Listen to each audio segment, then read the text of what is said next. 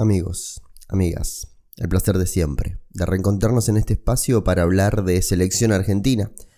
Notarán un poquito tocada la voz, ha sido una semana complicada, eh, con algún resfrío, alguna gripe y, estamos saliendo de a poquito. Pero de lo que no queremos salir es de, de este modo maradoniano en el que estamos metidos, en los que cerramos la semana un poquito recordando todo lo que fue diciembre recordando todos los más viejos, los que fue, lo que fue el 90, lo que fue el 87, recordando todos los que mm, pudieron vivir aquel Maradona, obviamente que la relación con la última selección argentina está, porque la frase mm, eh, lógica que nos sale ahora a la cabeza es, ¿se tenía que morir Maradona para que Argentina y Nápoles salgan campeón? Bueno, parece que sí, porque se dan dos cosas que hacía mucho tiempo que no se daban y la última vez que se habían dado tanto una como la otra, Diego Armando Maradona era partícipe de las dos conquistas. Estamos viendo que Napoli y que, digamos, prácticamente toda Europa, porque hay napolitanos repartidos por, por toda Europa, están viviendo algo único en sus vidas y la relación con nuestra generación es lógica, porque también pasamos por eso en, diciembre de este año. La verdad que, es muy lindo ver a, a Gio Simeone festejar el Scudetto del Napoli. Después de 33 años se le da la chance a, un equipo del sur de Italia. Se le da la chance, no, se gana la, condición de, campeón del Scudetto muchas fechas antes, seis fechas antes de que termine la liga italiana, es muchísimo. Pero bueno, lo tiene merecido. Llegaron a cuartos de final de Champions League y vemos como Napoli está inundado justamente de, de, alegría, de festejo. Ver esa ventana eh, donde está pintada la cara de Maradona. En realidad es un mural grande y en la cara de Maradona está pintado sobre una ventana. Esa ventana que solamente se abre cuando Napoli sale campeón. O sea, se abrió en el 87, en el 90 y se vuelve a abrir ahora. Y hicieron una excepción porque la abrieron el día que Argentina salió campeón. Tremendo, tremendo la relación que hay entre Argentina y Napoli con, con Diego de por medio. Y me acuerdo de la Bessi, me acuerdo de Higuaín, eh, ahora del Cholito Simeone, jugadores que pasaron por, por Napoli, dejaron su huella, obviamente que lo de Higuaín eh, terminó siendo eh, manchado, por decirlo de alguna manera, porque se fue a, la Juventus, pero lo que hizo en el Napoli fue muy, pero muy bueno. Y quería arrancar así, haciendo un poquito de, de comparación, de relación Argentina-Napoli. Este Napoli que es muy argentino, es muy latino, es muy fogoso. Eh, vive el fútbol como nosotros y quizás hasta nosotros aprendimos a vivir el fútbol como lo viven ellos. Que es una ciudad que está paralizada, que tuvo los focos el fin de semana en el estadio y no se pudo dar y arrancaron perdiendo el partido y parecía que había que esperar. Finalmente, eh, empataron el partido frente al Udinese y se consagraron campeones del Scudetto desde 1990. Que no pasaba algo así con un equipo que no tiene grandes estrellas. Se volvieron grandes estrellas dentro de la cancha y eso es lo que más valor tiene. Eh, y la comparación con la selección argentina también es lógica. Porque la selección argentina obviamente que tenía grandes jugadores, pero se volvieron grandes jugadores o jugadores top en la selección argentina muchos de ellos. Así que eh, está bueno, está bueno arrancar de, esa manera. Una semana donde conocimos los 21 convocados por Javier Mascherano para lo que va a ser el próximo Mundial Sub-20. Un mundial que arranca mm, el sábado 20 de mayo. A las 6 de la tarde Argentina va a estar jugando frente a Uzbekistán en Santiago del Estero. Eh, los tres partidos de Argentina del grupo serán a las 6 de la tarde. Eh, para los que vivimos en Europa será a las 11 de la noche, para los que viven en Inglaterra o Portugal será a las 10 de la noche. Pero es un horario eh, que se agradece, porque podría haber sido tranquilamente a las 3 de la mañana, podría haber sido a las 2 de la mañana, pero eh, el hecho de que Argentina esté entrando en una zona invernal de a poquito hace que, que el horario nos beneficie algo porque los partidos van a ser más temprano. Esto va a perjudicar un poco a la gente que quiere ir a la cancha, porque no todos van a poder estar en el estadio a las 6 de la tarde. Así que vamos a ver. Eh, primero conocer el precio de las entradas, que todavía no tenemos información al respecto. Eh, es algo que se tiene que resolver rápido porque si queremos contar con turismo extranjero para estas fechas, hay que tener eh, entradas a la venta. La gente no creo que viaje al país si no tiene entradas para ver a sus selecciones, sobre todo aquellas selecciones que habitualmente no tienen participación en Mundial de Mayores. Por eso creo que, que sería bueno ya empezar a resolver ese tema. Vamos a empezar a desarmar los jugadores que convocó Javier Mascherano para esta fecha y aquellos que fueron quedando afuera. Recordemos que de la prelista era 37, ahora quedaron 21. Hubo muchos que quedaron en el camino, algunos sorprendentes, hubo nombres que pensábamos que, iban a estar en este mundial y, que finalmente no estuvieron. Tuvimos un permiso que hasta último momento hubo que, esperar, como fue el de Buenanote, primero que no, después que sí y finalmente no y, apareció el nombre de, de Luca Romero en, esa lista. Empecemos hablando de los arqueros, Federico Gómez Hertz de Tigre, Nicolás Clá de Lanús, Lucas Lavagnino de River Plate. Acá primero se, mm, se destapa un problema que tiene la selección argentina sub-20, que es que no tiene arqueros consolidados en primera división. En otros momentos estaba Ustari, estuvo Rulli, eh, había nombres que ya pisaban en primera. Hoy no tenemos eh, chicos que estén en primera, los tres pertenecen a la reserva, tanto Fede como Nicolás y Lucas, los tres están en reserva. Eh, creo que la Bagnino puede tener un cuerpo de distancia sobre Nicolás Clay y Federico Gómez Herz, y el que quedó afuera fue Franco Herrera, que sí había jugado en Lanús, en Newell, perdón, ahora es suplente en Barraca Central y había, había estado en el Sudamericano.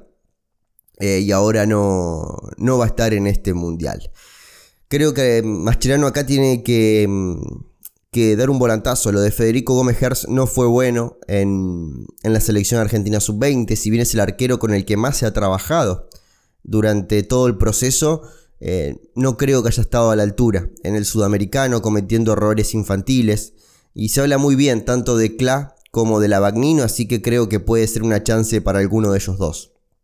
No creo que Mascherano tenga elegido el arquero hoy por hoy, el arquero titular, y por eso el Abagnino, por ejemplo, yo ya sabía que estaba trabajando en el predio de AFA hace por lo menos 15 días.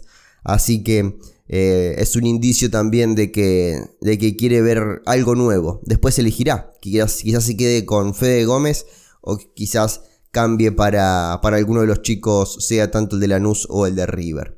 Pasando a los defensores, Agustín Giai de San Lorenzo, Tomás Avilés de Racing, Lautaro Di Lolo de Boca Juniors, Valentín Gómez de Vélez, Román Vega del Barcelona B y Valentín Barco de Boca Juniors. Que tenemos seis defensores. Estamos acostumbrados a listas de 8 defensores, de 9 defensores, pero son solamente 21, así que vemos, por ejemplo, que el caso de Agustín Giai no tiene un reemplazo en su puesto. Va a ser el único lateral derecho que tenga esta lista. ¿Se puede improvisar con algún nombre? Se puede hacer, obviamente, pero tampoco es que tenemos un volante que pueda volverse lateral. Y tenemos un central derecho que pueda actuar como lateral. Estaba, por ejemplo, eh, Aguilar, eh, Brian Aguilar, que jugaba de central y de lateral, pero quedó fuera de esta lista. El nombre de Tomás Avilés, un chico que jugó la sub-20 para Chile en el sudamericano, y lo llamó Mascherano porque tenía la doble nacionalidad. Ahora se puede jugar en categorías que no sea la mayor, en categorías juveniles, se puede jugar eh, siempre y cuando tengas em, nacionalidad, se puede jugar eh, para una u otra selección. Lo llamaron a Tomás Avilés, lo que hizo Tomás Avilés y lo contábamos en el último podcast fue borrar todas las fotos que tenía del sudamericano con Chile, borrar la bandera de Chile de, su perfil de Instagram y ya viste la camiseta argentina. Lautaro Di Lolo, único jugador de campo que milita en reserva. Es una rareza. Eh, teniendo en cuenta que es un puesto donde hay jugadores. Eh, por ejemplo, Malanca eh, está jugando en primera eh, y, optan por el Lautaro Di Lolo.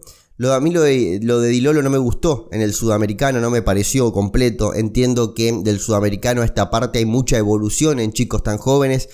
Pero bueno, hay una apuesta grande sobre Lautaro Di Lolo y se encamina a ser el defensor titular. Vamos a ver si finalmente es así. Valentín Gómez de Vélez era una fija, estuvo en el sudamericano y es titular o era titular en Vélez. Román Vega del Barça B, su pase pertenece a Argentinos Juniors, está préstamo en el Barcelona B, lo cedieron ahora em, para este mundial, algo que me pareció extraño porque si no ejecutan la opción de compra, el jugador vuelve a argentinos y el Barça no tenía obligación de cederlo. Lo bueno de Román Vega y creo que es eh, quizás una de las características que hace de que se meta en esta lista es que Román Vega puede actuar de central eh, zurdo como de lateral izquierdo. Así que en una lista de tan pocos nombres, tener polifuncionalidad puede ser importante. Y el Colo Valentín Barco, que le gana la pulseada a Franco Carboni. Teníamos entendido que el permiso Franco Carboni ya lo tenía. Así que eh, pienso que el Colo Barco, con lo hecho en el último tiempo, le gana la pulseada a Julián Aude, que era el lateral izquierdo del sudamericano y el presente del Colo es para llevarlo. Tenemos dos laterales que pueden actuar como laterales izquierdos o derechos en línea de 4. Hablo de Giai y de Barco. Y también pueden ser carrileros en una línea de tres defensores, con, con dos carrileros. Así que eh, tranquilamente pueden pasar a la mitad de la cancha y podemos ver eh, una defensa de tres con los cuatro centrales que restan. Vamos a ver cómo empieza Mascherano a moldear este equipo que el propio Mascherano, hablando con DirecTV Sport Radio, eh, hablaba de, que tiene que cambiar, que, que vio que hizo cosas mal, que se tomó tiempo para pensar y que si no hablaba con Scaloni, él se iba de la sub-20, pero la charla con Scaloni le hizo muy bien.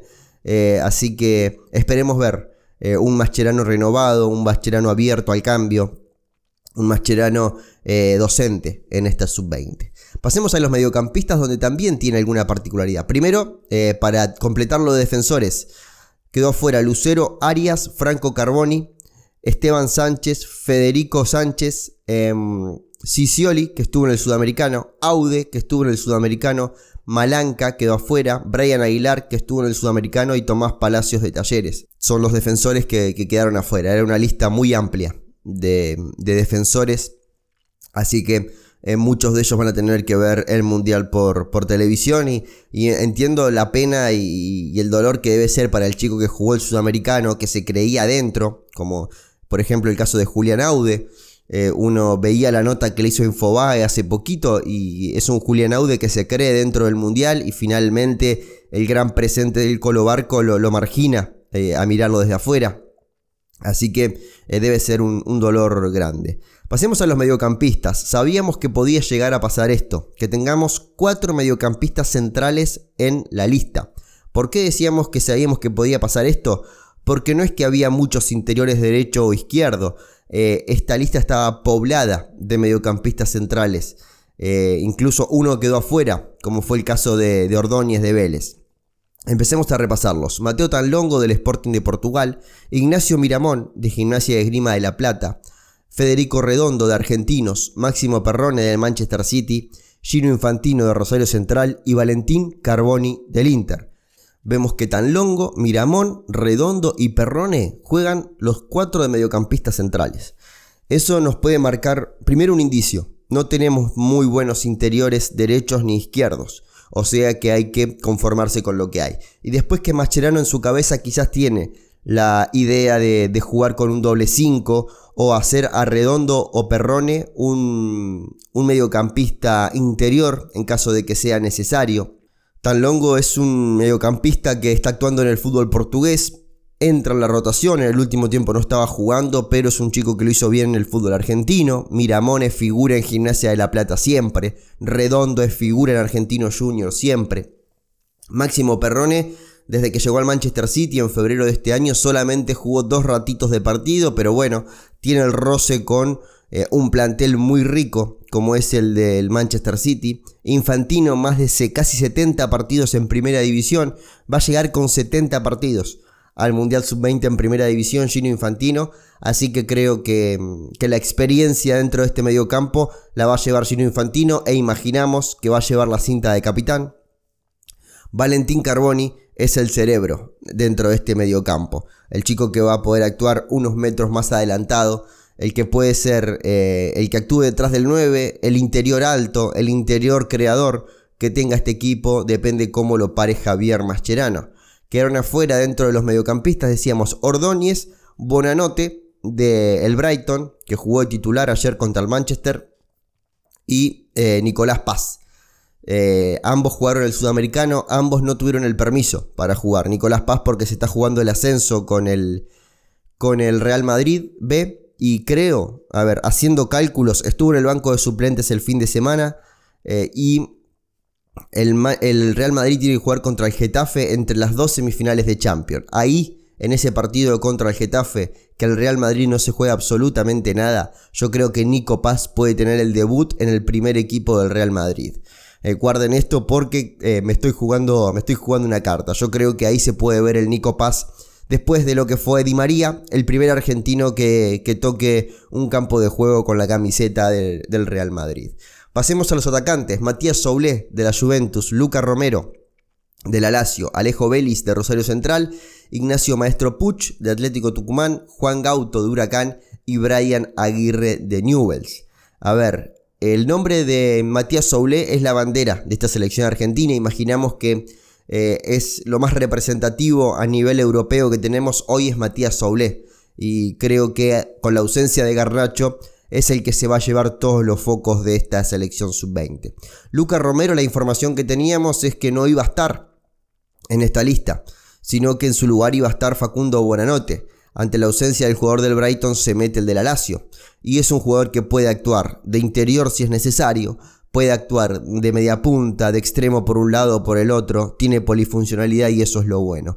Alejo Vélez, de Rosario Central, uno de los goleadores que tiene mm, el fútbol argentino, eh, no podía faltar. Ignacio Maestro Puch, de Atlético Tucumán, Creo que lo de Maestro Pucho está muy relacionado a lo que nos dio en el Sudamericano. Fue bueno lo que él hizo en el Sudamericano. Solamente lleva dos goles en lo que va del 2023. Pero es mucho lo que da sin pelota. Ignacio Maestro Pucci por eso forma parte de esta lista. Que además es otro puesto. El del centro delantero que Argentina no tiene eh, sobrepoblación ni mucho menos. Tiene escasez sobre todo. Pero lo de Alejo Vélez imaginamos que va a arrancar el torneo siendo titular, e Ignacio Maestro Puch puede ser el suplente. Juan Gauto de gran presente en Huracán y Brian Aguirre de gran presente en Newells.